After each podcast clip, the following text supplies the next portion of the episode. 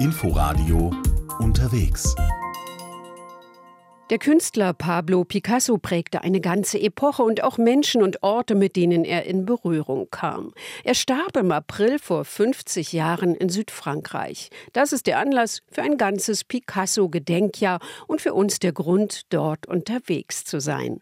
Mein Name ist Tina Witte. Hallo und herzlich willkommen. Unsere Frankreich-Korrespondentin Stefanie Markert hat sich auf Spurensuche begeben und verschiedene Orte besucht, an denen der nicht unumstrittene Künstler lebte. Sie beginnt ihre Reise in der Nähe von Cannes in Valoris. Sind die echt? Kiriaki Mustaki ist stolz über die Frage. Im Schaufenster der Keramikerin, auf Stangen montiert, schräge Vögel aus Ton mit eisernen Federn. Von Picasso? Nein, mythische Vögel von der Dame mit dem grauen Pferdeschwanz. Moi, suis grec.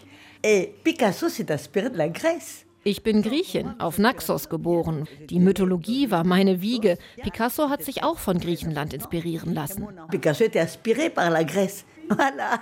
Er sei wegen des Know-hows gekommen, weil man in Valoris seit jeher mit Ton umzugehen verstand, weiß die Autodidaktin im Arbeitsshirt. Sie zog zu seinen Lebzeiten 1970 her und hat auch eine Frauenfigur fast ohne Augen ausgestellt, mit Armen wie ein Henkelkrug, weil Frauen oft unsichtbar seien und zur Hausarbeit verbannt. Kiriaki, fast 80, bewundert Picasso grenzenlos. Moi, j'adore Picasso parce qu'il est spontané. Ich liebe Picasso. Er war spontan, tat, was er fühlte. Er hat den Ton lebendig gemacht. Aber meine Enkelinnen, die sind 20, wollen nichts mehr von Picasso hören. Schade, aber ja, wenn er einen Minotaurus macht, das ist er, das ist Picasso. Eine kraftvoll zupackende Stiergestalt. Ein großer Künstler müsse aber auch den Frauen gegenüber wohlmeinend sein, urteilt Keramikerin Kiriaki. Ihr Atelier liegt an der Avenue Georges Clemenceau, eine schmale Avenue. Ihre Gehwege säumen bepflanzte Riesenamphoren aus Ton, jede Menge Ateliers und das Tourismusbüro. Töpfermeister Dominique Sassy schaut vorbei. Er ist 87 und trägt Jeans. Sein Kopf kahl, seine Augen groß und dunkel, sie ähneln Picassos.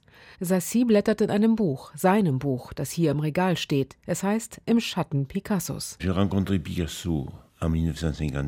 Ich habe ihn 1955 getroffen und bin bis nach dem Tod Picassos in der Werkstatt Madura geblieben. Danach habe ich meine eigene aufgebaut. Die 20 Jahre mit dem Genie Picasso waren außergewöhnlich. Hier erschuf der Meister rund 4000 Werke. Die Werkstatt widmete sich nur Picasso. Ganz vorsichtig haben wir ihm an seinen Tisch die vorbereiteten Farben auf einer Palette gebracht, um ihn nicht in seinen Gedanken zu stören. Wenn er arbeitete, sprach er nicht. Wir brachten ihm Grün, Blau, Schwarz und Grau und freuten uns, wie schnell er verstand, die Farben einzusetzen. Die Werkstatt aus grobem Stein mit Tonziegeldach ist heute geschlossen. Der Gemeindeverband will daraus ein Museum machen. Damals waren dort Hitze, Staub, Schwefelgeruch. Picasso fühlte sich wohl, weiß sein Kollege. Die Keramik hat ihm etwas gebracht. Wenn er die Werkstatt verließ, malte er zu Hause weiter bis früh um drei. Er war extrem kreativ. C'est un peintre extrêmement créatif. Für eigene Kreation blieb der Werkstatt keine Zeit. Sie durfte dafür exklusiv und in limitierter Auflage Kopien von Picassos Werken anfertigen. Manchmal lief das über zehn Jahre auf Bestellung. Vieles ging in deutsche Galerien. Wir machten vier, fünf Exemplare eines Werks im Jahr. Weiß ich genau, denn ich habe die Nummern aufgetragen. Wie Picasso nach Valoris kam? C'était en 1946. 1946 hatte er zum Madura Kontakt aufgenommen und dort drei kleine Figuren gefertigt. Im Jahr darauf hat er nachgeschaut, was aus ihnen geworden war. Man hatte sie gebrannt und sorgfältig aufbewahrt. Da hat es Klick gemacht. Er wusste, er ist bei Menschen, die Respekt für ihn haben. Zwei kleine Stiere und ein Faunkopf besiegelten den Start in zwei Jahrzehnte bei Madura. 1948 zog Picasso mit seiner Lebensgefährtin Françoise Gillot und Söhnchen Claude nach Valoris. Hier wurde Tochter Paloma geboren. Berühmt das Strandfoto, auf dem Picasso einen riesen Sonnenschirm über seine 40 Jahre jüngere Frau hält. Dieser Strand ist jetzt im Jubiläumsjahr in Plage Picasso umbenannt worden.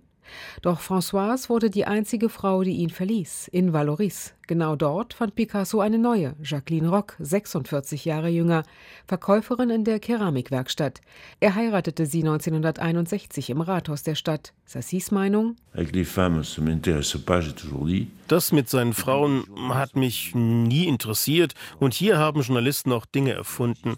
Picasso und Jacqueline, das war in den 20 Jahren ein Glück, die zwei. Sie hat ihn Monseigneur genannt. Elle l'appelait Monseigneur. Als Picasso zwölf Jahre später starb, durchlebte das Atelier schwierige Momente.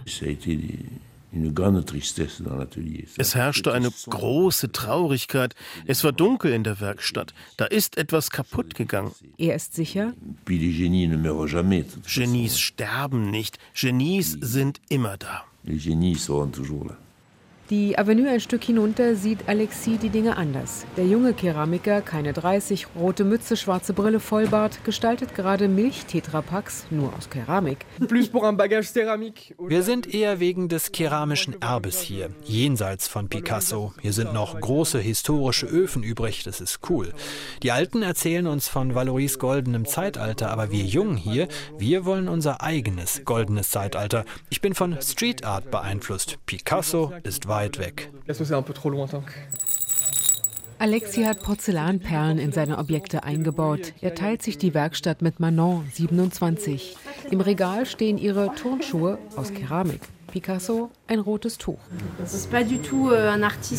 Bevor ich in die Region kam, habe ich ihn überhaupt nicht geschätzt. Und das ist auch so geblieben.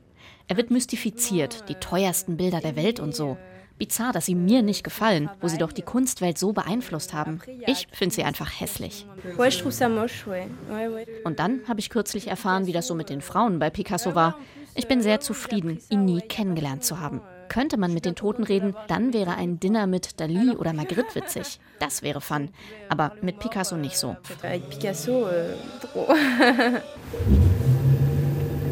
Lorraine, 31, lange offene Haare, lila Schürze, sitzt an der Töpferscheibe. Ich bin seit neun Jahren wegen der Stadt und ihrer Geschichte in Valoris. Ich möchte vor allem ein altes Handwerk weiterführen. Das hat auch ethische Aspekte. Ich will weniger machen, aber authentischer, mit einer wahren Geschichte. Die schreibt sie in der Avenue mit pastellfarbenen Tassen und Tellern jeden Tag. Sagt ihr Picasso zu? Kann ich Nein sagen? Picasso hat viel Dynamik in die Stadt gebracht, aber er ist heute nicht der, mit dem ich mich vergleiche. Im Gegenteil, wir wollen da eher raus, damit unsere Arbeiten objektiver beurteilt werden. Wir machen auch Sachen, die einmalig sind. Wir sind es wirklich leid, dass die Leute uns bei Keramik nur mit Picasso kommen, es aber so viel mehr gibt.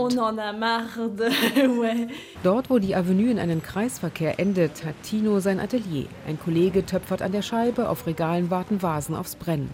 Tino, drei Tage Bart, Shirt und Hose tonbeschmiert, ist in Valoris groß geworden. Ich bin Töpfer in der siebten Generation. Ich mache besonders Stücke ohne Ecken, denn ich mag alles Runde. Es ist warm, beruhigend und angenehm anzufassen. Das Logo seines Ateliers fällt auf, eine bauchige Vase wie mit einem Strich gemalt, genauso minimalistisch das Gesicht darauf. Picasso lässt grüßen. Lehnt Tino ihn auch ab, wie seine fast gleichaltrige Kollegenschaft? Nein, da bin ich anderer Meinung. Ich glaube, indirekt wirkt der Einfluss weiter. Schauen Sie sich mein Logo an, eine Zeichnung meines Vaters, die ich abgerundet habe. Ich denke, er hat sich wie selbstverständlich von Picasso inspirieren lassen und ich habe es integriert. Aber es geht nur um Anregung, nicht ums Nachmachen. Man muss sich auch lösen können.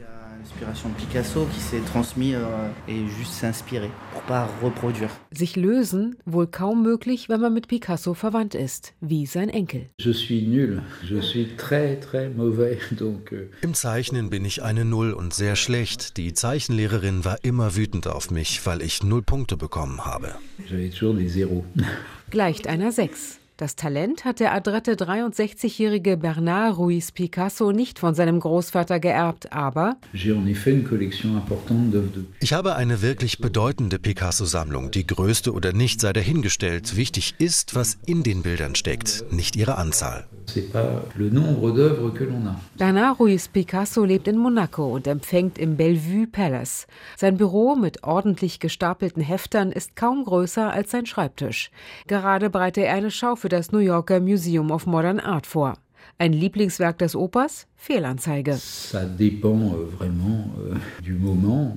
Das hängt vom Moment ab. Es ist wie in einer Bibliothek. Man nimmt mal das eine, mal das andere Buch. Der Kubismus aber ist für mich ein Schlüsselmoment und seine letzten Werke die finale Signatur der Karriere des Monsieur, der viel gearbeitet hat.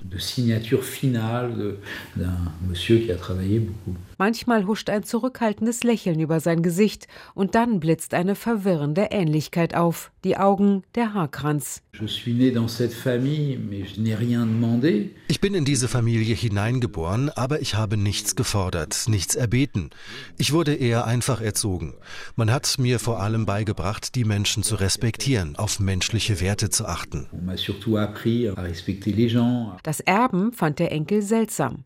Doch Bernard Ruiz Picasso hat sich den Zugang zur Kunst langsam erarbeitet, sich kultiviert nennt er es. Dabei wurde Bernard wegen des Opas in der Schule noch gemobbt. In den 1960er Jahren war der Beruf des Künstlers nicht gerade angesehen, besonders wenn derjenige so komische Sachen malte. Ich musste mir alle möglichen Kommentare anhören. Er zeichne die Augen anstelle der Ohren, die Nase anstelle der Augen. Es war lächerlich. Heute finden alle Künstler fantastisch, schmunzelt der Enkel. Mit seiner Mutter hat er das Museum in Picassos Geburtsstadt Malaga gegründet und dafür über 200 Werke, auch Keramiken gestiftet. Euh, euh. Dank Picasso können wir die Kunst feiern. Sie ist ein individuelles Bedürfnis. Nimmt man sie uns, macht das Leben keinen Sinn. Die Zeiten sind tumultartig, aber die Künstler fordern Hoffnung ein. Vereint zu sein ist sinnvoll, nicht einander zu bekämpfen. Er spricht vom Meister wie ein Kunstexperte und erinnert sich dann doch, dass es auch sein Großvater ist, den er bis zu dessen Tod regelmäßig besucht hat. Als Picasso starb, war Bernard fast 14. Ich erinnere mich an einen aufmerksamen, wohlwollenden Großvater mit andalusischem Familiensinn. Wir waren mit ihm in den Ferien beim Stierkampf, spielten zusammen am Strand. Für mich wundervolle Erinnerungen. Die Geschichte habe die Familiendinge dann etwas anders gestaltet, deutet der Enkel die Dramen des Picasso-Clans an. Seine neun Jahre ältere Halbschwester Marina wurde vor Jahren in der Presse deutlicher. Picasso habe alle um sich herum ausgequetscht wie seine Farbtuben. Ihr gemeinsamer Vater, der Picasso als Chauffeur diente, habe sich Mut angetrunken, wenn er zu ihm ging ging. Ja, da gibt es viele Debatten. Das ist eher gut. Aber ist es immer total rational? Nein. Ja, er hatte verschiedene Frauen und Kinder mit ihnen. Es ist ziemlich banal. Aber er war kein Tyrann, kein Folterer, kein Menschenfresser. In Bernards Büro hängt kein Picasso. Er arbeite ja täglich mit seinem Großvater, erklärt der Enkel. Ich amüsiere mich mit Werken, die ein bisschen Trash sind. Hier habe ich noch ein Monsieur Mushroom von einem jungen, unbekannten Künstler, den ich mag. Das ist ziemlich Rock'n'Roll. Das schräge Pilzmonster in blau-violett. Genau die Farben von Bernard Ruiz Picassos Schlips und Jackett. Zufall, lächelt der Erbe, mit ein bisschen Rock'n'Roll-Sehnsucht im Blick und konzentriert sich auf eine optimistische Botschaft seines Großvaters. Picasso hat ein Leben lang Dinge getan, die ihn begeisterten. Er wollte unabhängig sein, sich für Werte einsetzen. Er feierte das Leben, indem man an etwas glauben, es anpacken und mit viel Leidenschaft dafür kämpfen muss. Die Botschaft wird auch durch viele Ausstellungen im Picasso-Jahr transportiert. Eine organisiert ein guter Bekannter von Bernard Ruiz Picasso, ein paar Stationen von Monaco mit dem Küstenzug entfernt. Ein Fenster zum Meer und drei nach Süden, in einem hohen Raum, in dem Steinkapitelle die Decke tragen. Das war Picassos Atelier in der Hafenstadt Antibes. Chefkonservator Jean-Louis Andral, Jeans, blauer Pulli, orangefarbenes Halstuch, Jacke in beige, ist ein farbenfroher, guter Museumsführer. Sie sind hier in der zweiten Etage des Picasso-Museums von Antibes, in der wir die Dauerausstellung zu Picasso zeigen. Außergewöhnlich ist, dass wir Werke zeigen, die er auch genau hier gemalt hat. Zwei Monate lang, von Mitte September bis Mitte November 1946. Er war damals Gast des Museumskonservators. Der hat Picasso einen großen Saal auf dieser Etage als Atelier überlassen.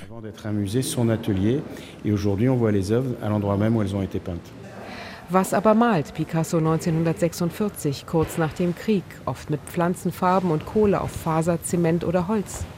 Quietschfidele Faune oder das Stillleben mit Flasche, Karaffe und Seezunge oder La Joie de Vivre, Lebensfreude in Strandgelb und Meeresblau. Darauf tanzt seine Muse barbusig. Sie ist nie weit entfernt und 40 Jahre jünger. Françoise Gillot wird wenige Monate später das erste gemeinsame Kind bekommen und wenige Jahre später mit ihm brechen. Affären, ihm alles unterordnen, all dies trübt heute Picassos Bild. Chefkonservator Andral. Ich habe das Glück, für ein Museum verantwortlich zu sein, wo in Picassos Biografie Françoise Gillot seine Partnerin war. Sie war die einzige Frau, die ihn verlassen hat. Im Blick auf MeToo, sich heute all diese Fragen zu stellen, ist normal. Aber deshalb aus Picasso den Menschenfresser zu machen, den man jetzt aus ihm machen will, hieße ins andere Extrem zu verfallen. Es bedarf doch einiger Nuancen mehr. So setzt der Chefkonservator im Picasso-Jahr eigene Akzente. Ausstellungen weltweit zeigen den Künstler so Jean-Louis Andral wie in einem Kaleidoskop. Aber die Schau in Antibes sei die einzige, die sich Picassos letzten vier Schaffensjahren widme. Sein Museum gehört mit 150.000 Gästen im Jahr zu den meistbesuchten an der Côte d'Azur.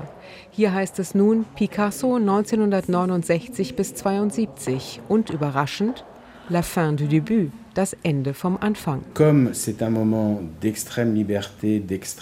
Es ist ein Moment extremer Freiheit und Fülle an Werken. Picasso erschafft sie wie unter absolutem Zeitdruck. Rund um seine 90 Jahre fängt er an zu malen wie ein junger Mann. Ich habe der Ausstellung diesen Untertitel gegeben, weil seine Malerei in der Zeit wie ein zweiter Frühling, ein innovativer künstlerischer Überschwang ist. Was wäre wohl daraus geworden, wenn Picasso ein paar Jahre länger gelebt hätte? Si Picasso avait vécu encore quelques années. Voilà. Der Matador, Flötenspieler und nackte Frau, der Jugendliche heißen die Werke. 41 sind ausgestellt, darunter Leihgaben aus Picassos Geburtsstadt Malaga, vom Picasso-Museum in Paris, von Mitgliedern seiner Familie und Privatsammlern. Chefkonservator Andral. Für mich ist das eine Art Zusammenfassung seiner Kunst. Denn die Themen kehren wieder. Sie sind mit seinen Erinnerungen verbunden an seine Kindheit, an den Stierkampf, an seine Meister, an Van Gogh, an Rembrandt und Velázquez. Also eine Rückkehr zur Quelle. Picasso ist kreativ, doch leidet die Qualität seiner Kunst im Alter? Er malt viel. Diese umfangreiche Produktion ist auch möglich, weil er die Bilder schnell malt. Es ist ein Fapresto, beeil dich in seinem Schaffen damals. Einige Kritiker sagten, er beherrsche seine Mittel nicht mehr, weil er nur ungefähr malt, wie Graffiti. Picasso selbst hat das nicht gestört. Er fand, man könne in der Malerei durchaus übertreiben und in einer Art Exzess sein. Du Graffiti finalement, et n'y avait aucun problème à être dans une sorte d'excès. Die Quelle ist der Anfang des Flusses. Und in dem Moment, wo die Mündung, wo Picasso sich ins unendliche Meer des Todes stürzt, geschieht etwas Außergewöhnliches. Genau diesen Moment fängt Chefkonservator Jean-Louis Andral im Picasso-Jahr im Museum in Antibes ein. Kurz vor seinem Tod 1973 besucht die Journalistin Hélène Parmelin Picasso in seiner letzten Villa in Mougins, 14 Kilometer nordwestlich von Antibes. In einem Buch schreibt sie, Picasso habe ihr gesagt, eigentlich beginne er gerade erst und unter Lachen hinzugefügt, er sei wohl nie so sehr Maler gewesen wie in seinen letzten Bildern. Übersehen? Ausgeschlossen. Auf einer Aussichtsplattform im Dorf Mougins hoch über Cannes steht Picassos Bronzekopf wie eine Trophäe. 2,40 Meter hoch, 500 Kilo schwer. Für mich war er ein Genie. Unglaublich, dieser Mann. Sagt Marise Collet, die gleich nebenan im terrakottaroten ehemaligen Hotel Vast Horizon, weiter Horizont, ihre Erinnerungen erzählen will. Hierher kam Picasso ab 1936 zur Sommerfrische aus Paris. Marise hat sich schick gemacht, roten Lippenstift aufgetragen, ein buntes Tuch um den Hals gelegt mit gelbem Stier. Picasso liebte den Stierkampf und Marise verehrt ihn. 1970 nach Mougins gezogen, ist die Augenzeugin heute 80 Jahre alt. Je l'ai aperçu dans son jardin. Ich habe ihn in seinem Garten gesehen, denn mit meiner Schwester habe ich mich um die Kapelle Notre-Dame de Vie gekümmert und die steht direkt neben seinem großen Anwesen, von dem aus er das Meer sehen konnte. Sonntags war dort oben Messe. Wir haben ihn nicht jedes Mal gesehen, aber manchmal ist er über seine Wiese mit den vielen kleinen Margariten spaziert, in Gedanken, die Hände auf dem Rücken. Wir haben ihn nicht gerufen. Monsieur Picasso musste man seine Privatsphäre lassen. Il fallait lui laisser son intimité, n'a pas dit Monsieur Picasso, bonjour. Marise wohnte damals am Ortseingang und wer nach Mougin kam, der fragte sofort nach Picassos Adresse, begeistert von ihm wie Marise. C'est vraiment un artiste exceptionnel. Ein außergewöhnlicher Künstler, auch ein bisschen speziell. Er liebte es, nachts zu arbeiten. Da war es ruhig, niemand da. Selbst seine Frau durfte nicht immer zu ihm. Wir jedenfalls haben die Glocke geläutet für die Messe um 9 Uhr. Weil Monsieur Picasso aber sehr wenig schlief, hat ihn das gestört. Dabei war es nur eine einzige, ganz kleine Glocke, die wir mit einem Seil läuteten. Um ihm genehm zu sein, hat der Gemeindepfarrer beschlossen, die Glocke nicht mehr zu läuten. Fortan erklang sie nur noch zu Ostern, Pfingsten, den großen Kirchenfesten. Im Dorf erzählte man sich auch folgende Geschichte. Monsieur Picasso venait déjeuner souvent à l'Amandier. Er kam oft ins Restaurant L'Amandier. Einmal war er mit einem Schauspieler da, als eine Familie die Kommunion ihrer Tochter feierte. Picasso hat die Kleine mit ihrem schönen Kleid gemalt. Bis einer im Saal rief: Schaut, da ist Monsieur Picasso. Das hat ihn so genervt, dass er das Papier zerknüllt hat. Il a froissé le papier. Florence Buerdes vom Tourismusbüro des malerischen Dorfes packt Fotos aus, aufgenommen von Picassos damaliger Muse Dora Maar und seinem surrealistischen Künstlerfreund Man Ray. Picasso barfuß in Shorts mit kleinem Schoßhund, entspannt auf der Hotelterrasse. Teils neu entdeckt werden diese Fotos eine Zeit im Picasso-Zimmer ausgestellt. Es wird im Jubiläumsjahr erstmals der Öffentlichkeit gezeigt. Das waren festliche, kreative Sommer einer Bande von Freunden Garten, die Stimmung ganz bohem, ein Hauch von Freiheit. Picasso fand ein wenig den spanischen Sommer hier, denn in seiner Heimat hatte der Bürgerkrieg begonnen. Also eine leichte Auszeit in Frankreichs Süden. Genau hier soll er eine Hotelzimmerwand bemalt haben, die er nach einem Wutanfall der Wirtin wieder säubern musste.